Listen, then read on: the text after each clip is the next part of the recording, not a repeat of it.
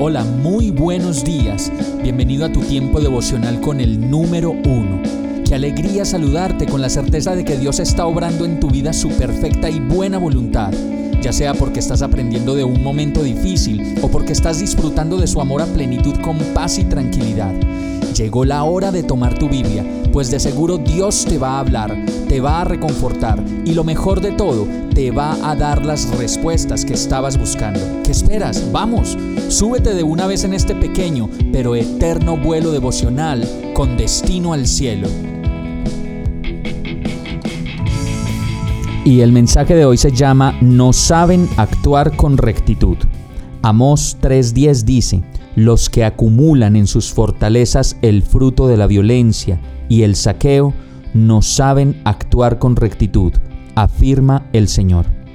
Cuando vemos tanta injusticia en nuestra humanidad y en nuestro país, vemos cómo los más fuertes se imponen sobre los más débiles y los explotan, los subyugan y finalmente les roban su libertad. El pasaje dice que muchos de ellos seguramente siguen atesorando en sus fortalezas nada más que el fruto de su violencia y el saqueo, como lo hemos visto cuando los campesinos son expropiados y obligados a partir para cualquier lugar como nómadas, después de despojarlos de su pequeño lugar de tranquilidad y paz.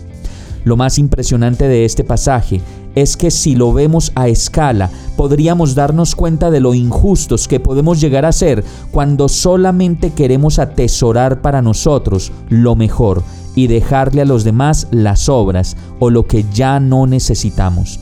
El fruto de la violencia y el saqueo no solo tiene que ver con esas acciones grandes que vemos en las noticias, sino también con lo que sucede en nuestro corazón. Finalmente, Amós nos advierte que en ese momento no sabemos actuar con rectitud y nos desviamos fácilmente de la voluntad de Dios para nuestras vidas. Cuánto daño nos hace el egoísmo, el vivir como solo para nosotros y nuestros sueños, el atesorar más de lo que debemos tener y el cerrar los ojos y el corazón a las necesidades de los demás. Vamos a orar. Enséñame, Señor, Déjame ver todo egoísmo, todo orgullo e individualidad en mí que me lleva a atesorar frutos de violencia. Perdóname mi egoísmo, mi manera de ser con los demás y ayúdame a ser el hombre o la mujer que tú quieres que yo sea.